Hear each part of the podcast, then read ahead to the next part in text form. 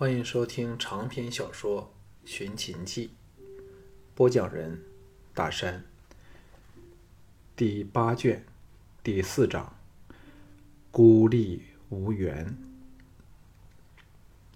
季嫣然在项少龙藤椅左右半尺中，侧计离开行馆。项少龙记起赵霸力邀他们做客，呃，客席叫座一事。不由得想起了连晋生前必是有同样的待遇，所以才有亲近赵志的机会，惹起了一段短暂的爱情。赵志不知是否福薄，初恋的情郎被人杀了，却又爱上了杀了他情郎的自己，而他自己偏因京俊的关系，不敢接受他的爱意。可是。若因此使他愤而投入了李渊的怀抱，却又是令人恼恨的事儿。李渊绝不是怜香惜玉的人，这个人太自私了。回到热闹的市中心区，藤一说：“我想到藏军谷看看他们，今晚可能来不及赶回来了。”项少龙点头答应，顺口问道：“派了人回去见老爹没有？”老爹就是吕不韦的代号，唐一答道：“前天就去了，向姬嫣然告罪后，径自往城门方向驰去。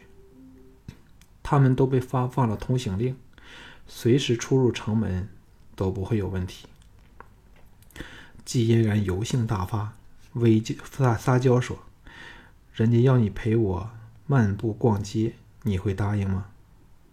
项少龙欣然应诺，先策马回府，才并肩走出府门，随意漫步。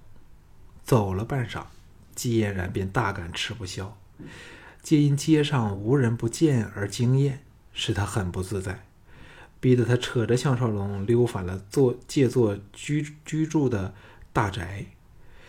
刘华生和邹衍原来是认识了三十多年的老朋友。待季嫣然就像女儿一般，大家言笑甚欢。邹衍一直没有机会和项少龙叙旧，主季嫣然带他下接下了棋局，与项少龙步入幽静的后园里，叹道：“自平王东迁，群龙无首的局面已有五百多年了，兵灾连绵，受苦的还不是群众。”百姓，幸好出了你这个新圣人，才有息兵之望啊！项少龙现在再不敢以胡说八道对待这智者的武德始终学说了，因为的确，若没有他项少龙，根本就不会有统一六国的秦始皇。但也不知道如何回答他，唯有默然无语。邹衍。沉醉在广阔的历史视野里，柔声说：“我知道少龙是个追求和平的人，但若要得到真正的和平，则只能以战争来达到这个目标，舍此再无他途。否则，七国如此的转战不休，迟早会给在西北虎视眈眈的外族再逞凶威，入侵中原，像蝗虫一般。”摧毁我们的文明。项少龙猝然一震，邹衍这番话就像当头棒喝，使他想起以前未想过的问题。一直以来，他都在蓄意逃避参与任何攻城略地的战争，却没有想过长痛不如短痛，以战争为大地带来和平。这还有点是基于自己是外来人的心理。但事实问题是，事实上，他的确成为了这时代的一份子，自然应负起对这时代的责任。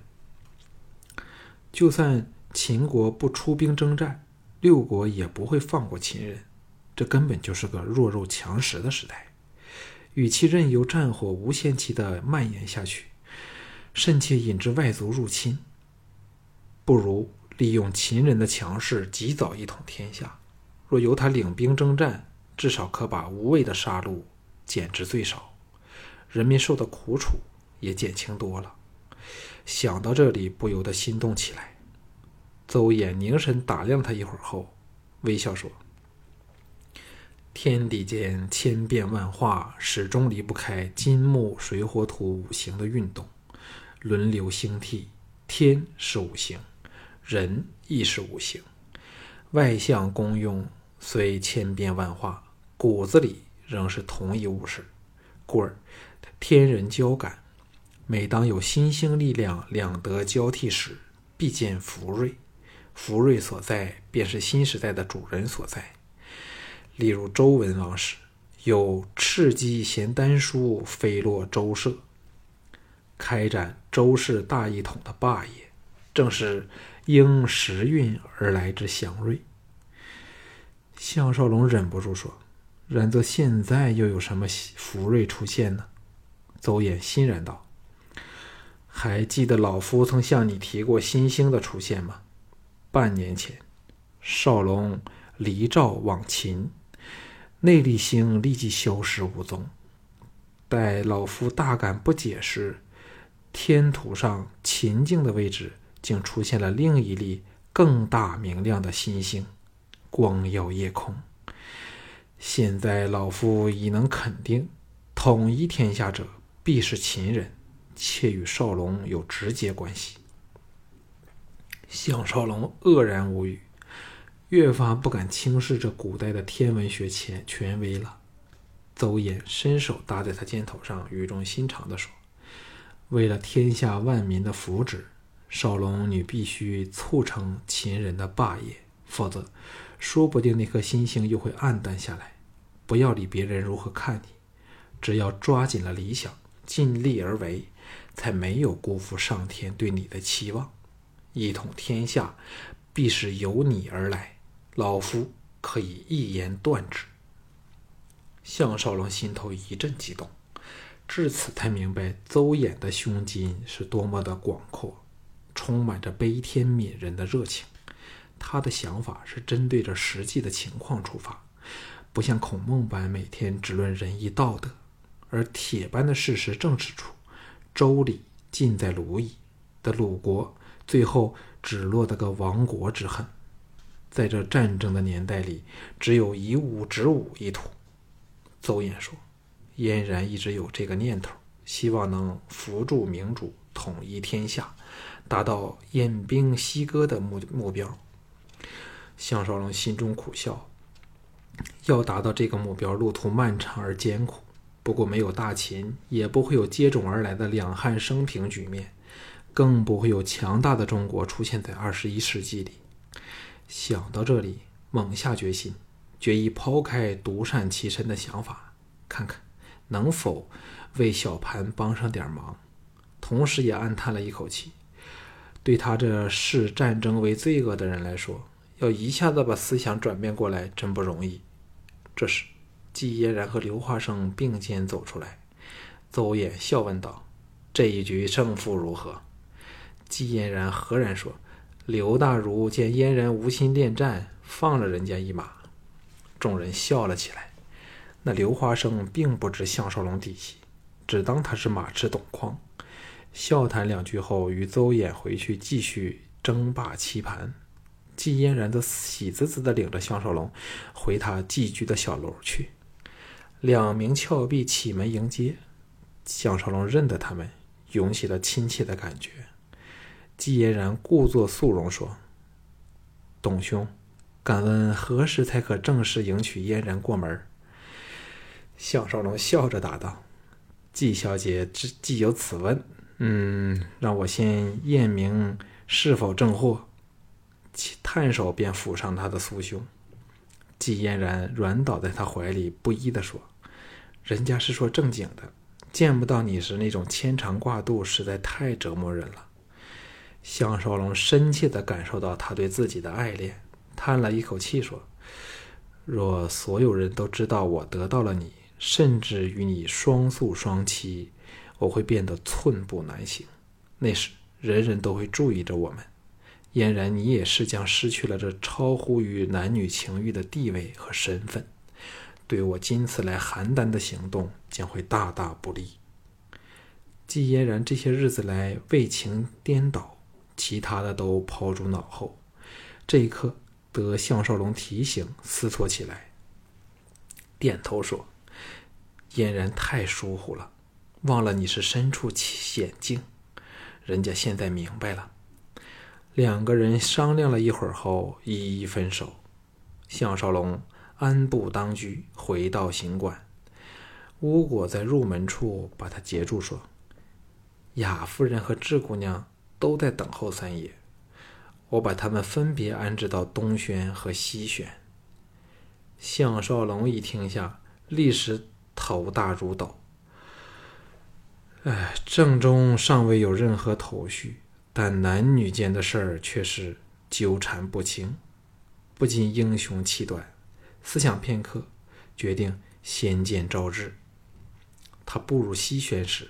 赵志又乖又静地坐在一角发着怔，听到足音，垂下头去，不知是要表示仍在恼他，还是因被他目睹任李元轻狂轻薄而羞惭。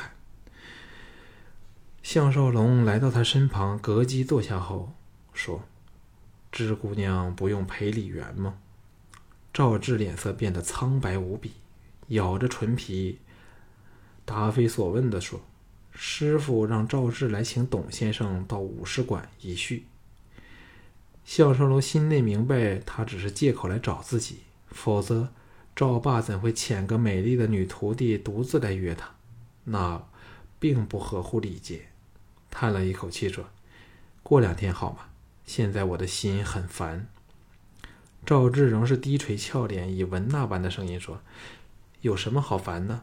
今天你既大显了威风。”又赢得季太女的青睐，我还以为你不会那么早回来呢。项少龙忽然明白了他来找自己的心意，是要向他显示，并没有从了李媛。对这心高气傲的美女来说，实在是最大的让步了，也可见他对自己是到了不可自持的地步。赵志缓缓地抬起俏脸，凄然地看着他说：“打我骂我都可以，因为是赵志不对。”项少龙心中焦躁。当一个美人儿心甘情愿让你打骂时，就等于是任君处置。假若自己仍然断然拒绝，他除了自杀外，便再没有可以挽回颜面的方法了。不禁头痛起来，长身而起。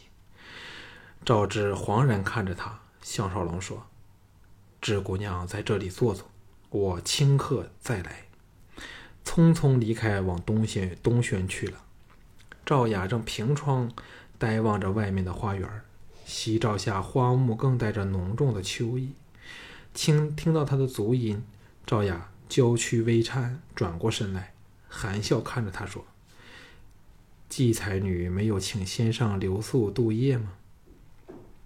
项少龙冷哼说：“你当他是那么随便的人吗？”老子连他的小指头都没有机会碰过呢。赵雅知道他是借题发挥，暗讽自己对李媛随便，心生愧惭，垂头叹道：“人家现在来向你赔罪，先生肯接受吗？”项少龙心中叫苦，今天实在不应该出手。在这重武轻文的时代里，美女无不爱慕剑术高强的英雄。自己为了一时快意，虽挫了李媛的威风，但也使两女同时向他倾倒，使他穷于用夫。在正有这那么多亟待完成的事情等他之际，哪还有空去应付他们？赵志还容易应付一点赵雅则使他大伤脑筋，矛盾不已。最大的问题是他对赵雅仍有点爱意。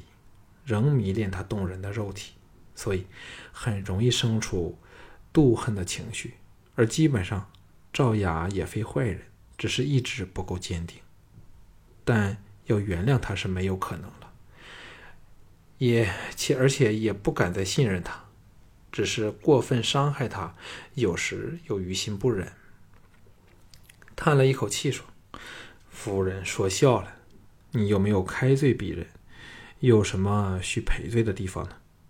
赵雅婀娜多姿的向他走来，到了高耸的胸脯差点碰着他时，才仰脸望着他，无限温柔的说：“赵雅，今晚留下不走好吗？”看着他谈口吐出这么诱人的说话，感受他如兰的气息，项少龙像回到了昔日与他恩爱缠绵的快乐时光里，一时不知身在何处。赵雅见他神色迷惘，踏前小半步。娇躯立时贴入他怀里，耸挺的酥胸紧迫着他，意乱情迷地说：“先生对赵雅真是不屑一顾吗？”项少龙一阵醒来，暗想：幸好身上涂点情种的汁液，否则说不定赵雅已把他辨认了出来。伸手抓着他的香肩，振起了坚强的意志，硬着心肠把他推开了少许。免得受不了他酥胸的惊人诱惑，眼中射出了锐利的神色，哈哈一笑说：“夫人怎会有如此想法？这要是正常男人，就不会放过夫人。”赵雅含羞说：“那你还等待什么呢？”看着他摆明车马、任君品尝的浪荡样项少龙既心动又有气，眼光放肆的落到他不住起伏耸动的美丽胸脯上。苦笑说：“若李渊要你明晚陪他，夫人能拒绝吗？”没有人比他更明白赵雅放浪多情、意志不坚的性格了。纵使以前深爱着他时，仍忍不住祁宇的引诱而和祁宇鬼混；与赵默决裂后，现在又甘被这奸贼戏弄，所以这句话是重重的击在他要害上。赵雅果然立即花容惨淡，垂头说：“不要问这种问题好吗？人家很难打你呢。”项少龙无名火起，掉头便走，冷冷地说：“夫人，请回府吧，董某还有客人要招呼。”赵雅凄然叫道：“董匡！”项少龙听他叫的凄凉悲戚，心中一软，停了下来，沉声说。夫人还有什么指教？赵雅来到他背后，不顾一切地揽着他的熊腰，贴上他的虎背，忽地痛哭起来，说不尽的凄凉苦楚。项少龙天不怕地不怕，却最怕女人流眼泪。想起了往日的恩情，把他搂到身前来，手忙脚乱地用衣袖为他擦泪。哪知道赵雅越哭越厉害，一发不可收拾。把他的衣襟全染湿了。无论项少龙如何恨他，在这一刻，再也不忍心苛责了。过了好一会儿后，赵雅平静下来，轻轻的离开他的怀抱，红肿的秀眸悠悠看了他一眼后，低声说：“赵雅走了。”项少龙大感愕然，隐隐感到他的失常，是因为。记起了他项少龙，故而悲从中来，并且对其他男人一性索然，一时不知是何滋味，点头说：“我送夫人到大门吧。”赵雅神情木然说：“先生不用多礼了。”扭转娇躯，匆匆离去。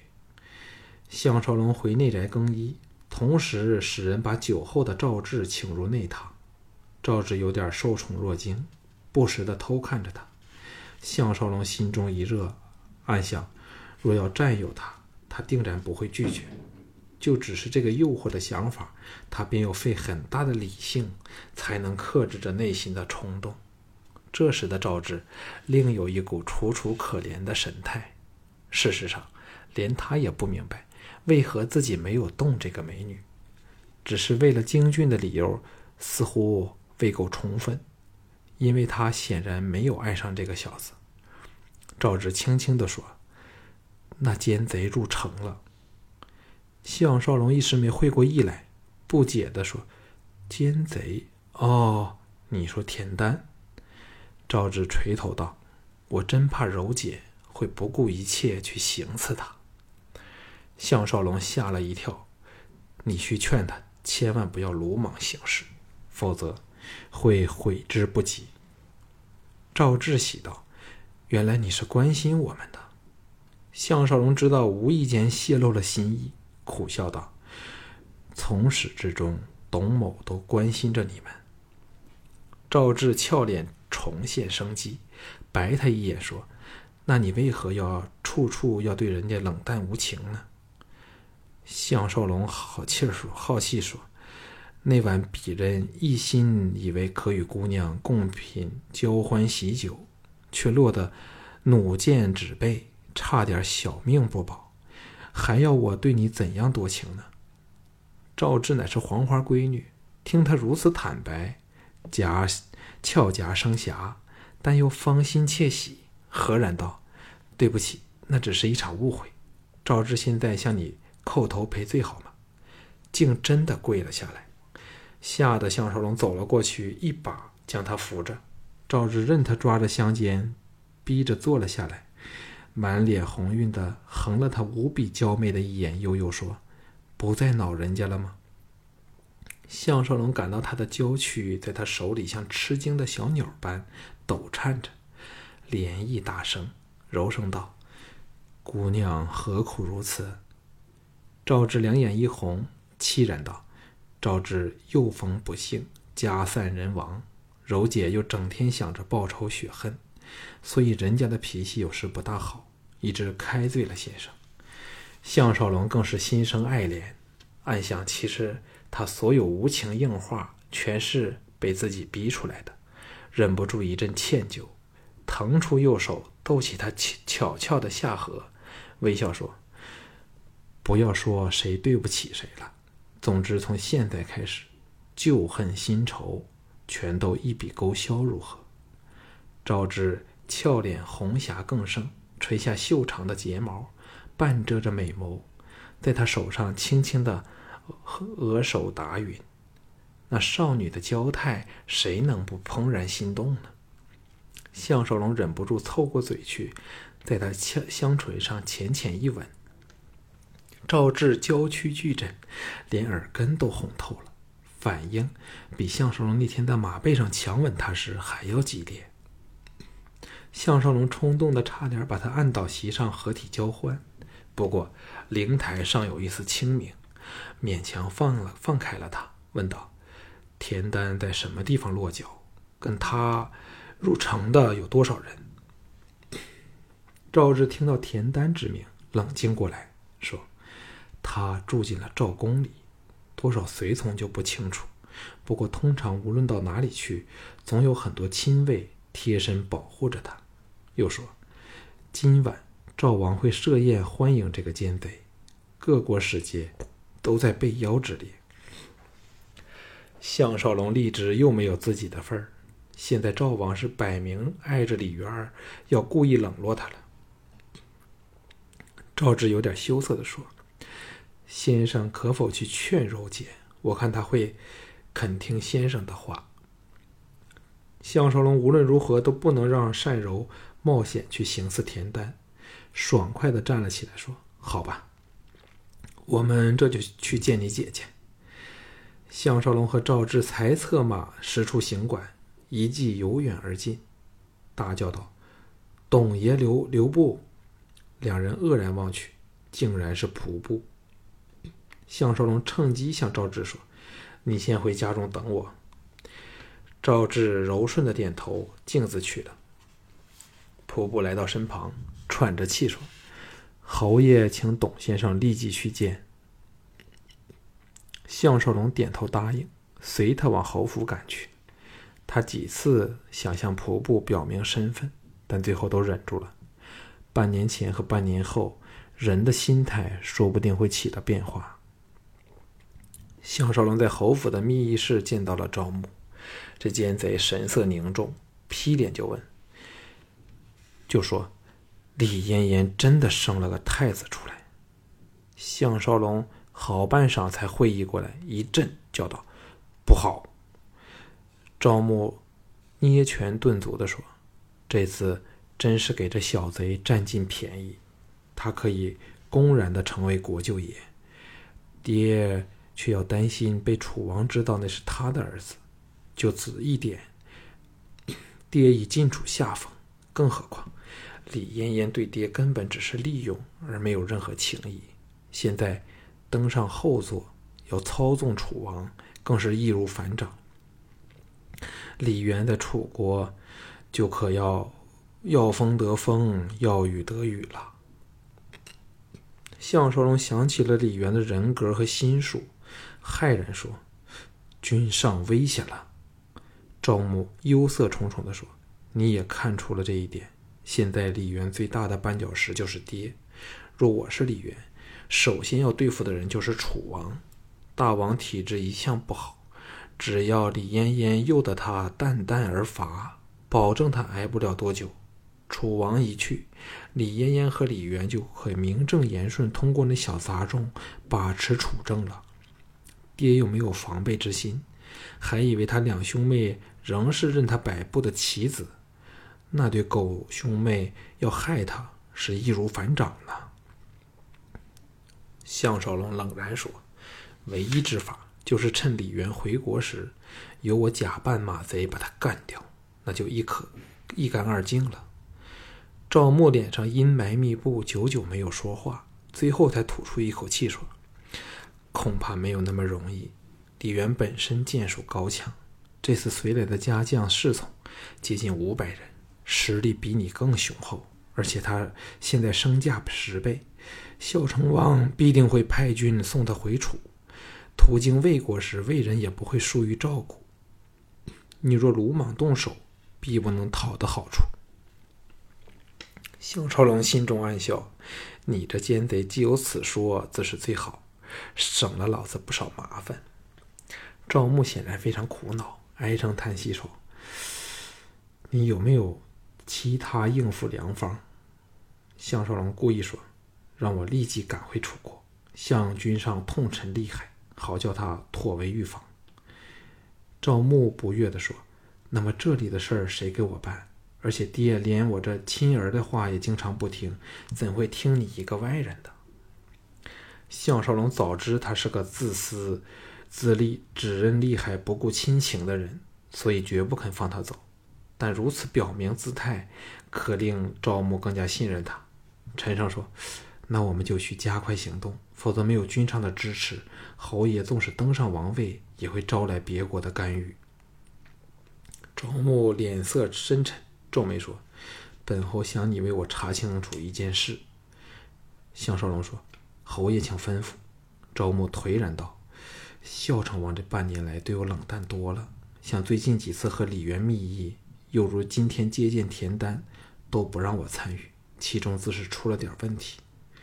项少龙对此也感到奇怪，只是没有深思，随口说：“是否因郭开在搬弄是非？”赵牧不屑地说：“郭开算是什么东西？哪有能力离间我和孝成王？”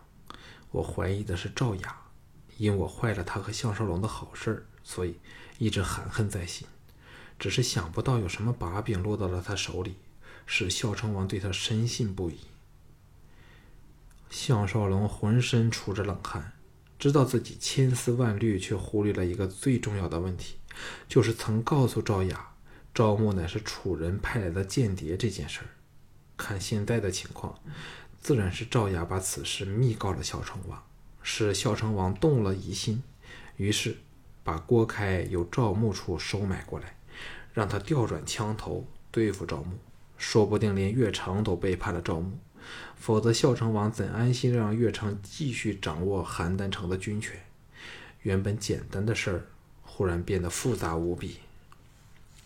像赵牧这种长期掌握实权的大臣，即使赵王要动他，也非一蹴而就的事儿，必须按部就班的去削他的权力，不让他参与机密，离间依附他的其他大臣将领，否则便会横生祸乱。尤其在乌家一役后，赵国再经不起另一次打击了。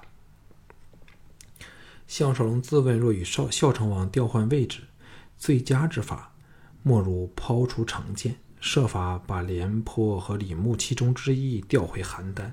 那就可稳操胜券。赵国一天有这两个盖世名将在，谁想对付赵人，恐怕都要付出惨痛代价。不过李牧和廉颇，一个在北疆和匈奴作战，一个则正与燕人交锋，谁都难以抽身。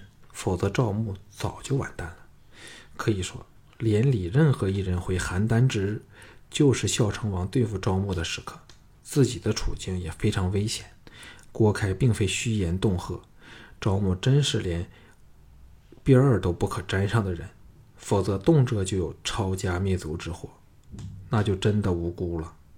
形势的复杂复杂还不止于此，李元现在荣升国舅。身价一日间暴涨了百倍，孝成王更要看他的脸色做人，说不定这昏君会忍痛牺牲自己这养马人来讨好他。想到这里，更是头痛。赵牧见他神色凝重，忽明忽暗，还以为他与自己幽气与共，压低声音说：“我看赵雅对你动了春心，以你的才智，定可由他处探出口风，看他究竟抓着我什么破绽。”若事情不能补救，我们只好杀掉那昏君。只要能控制邯郸，就可以从容对付李牧和廉颇两个人。项少龙心中凛然，听着奸贼的口气，似乎颇有一套把持朝政的方法，并不急于自己登上王位。心中一动，立时想起了荆王后。赵牧既懂得用药，又能随意的进出深宫，把这酒矿怨妇弄上手。可说是轻而易举的事儿，有他与赵牧狼狈为奸，把持朝政，却非难事。程吉问道：“真个有起事来，邯郸有什么人会站在侯爷这一方？”赵牧犹豫顷刻，说：“真能助我的人，只有岳城和几个由我一手提拔的大臣将领。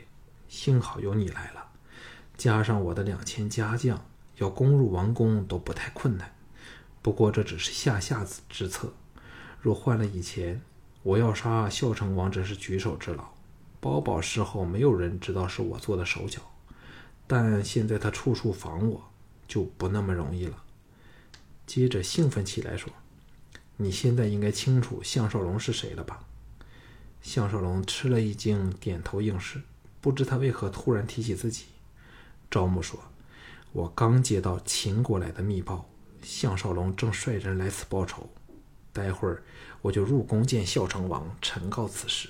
任项少龙其奸似鬼，也猜不到咸阳竟有与我互通消息的人。项少龙很想问他那告密的人是谁，随即压下这不智的冲动，故作惊奇地说：“项少龙和我们的事有什么关系？”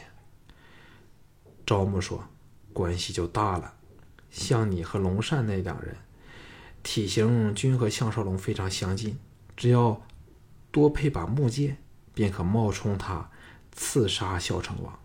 躺在解决逃走的路径和时间，那事后谁都以为是项少龙干的好事儿我们就可开脱关系了。项少龙暗呼好险，表面上则拍案叫绝说：“君上想的真周到，只要孝成王离开王宫。”让我预先知道时间地点，鄙人必能做到妥妥当当，包保不留下任何把柄。赵牧兴奋起来说：“从今天开始，我们若无必要，就尽量不要碰头。你也要小心点李渊。现在不但孝成王对他另眼相看，田丹知他成为国舅后，也撇开了我，而转和他亲近。你或许尚未清楚田丹这个人。”比信陵君更要厉害，绝非一语。项少龙这一次真是烦上加烦，在争夺鲁公秘录一事上，他早察觉到楚人和齐人一直秘密勾结，力图瓜分三晋。现在李元儿既有机会成为楚国最有权势的人，田丹自因利害关系加以笼络巴结，这也使自己的处境更是危急。若被李元和田丹两个人一起，向孝成王施压，他的小命更是随时不保了。有什么方法可应付这艰险的时局呢？赵牧又千叮万嘱的要他去向赵雅探寻口气后，才让他离开。项少龙心内暗叹，这次想不再与赵雅纠缠不清，怕都不行了。赵牧在邯郸广布眼线。若知道他从没有找过赵雅，便会心中起疑。同时，更另有隐忧：若赵雅把上次他离邯郸前曾将与赵牧联络的楚使抓起来一事露了出来，辗转入到赵牧之耳，以他的精明厉害，必可从中看出自己很有问题。又想起了郭开，他曾说过找自己去逛关妓院，但却一直没有实践诺言。可能正是因为李渊成了新贵，所以孝成王态度再改。郭开这种趋炎附势之徒，对他自是避之则吉了。忽然间，他感到在邯郸优势尽失，变成四面受敌、孤立无援的人了。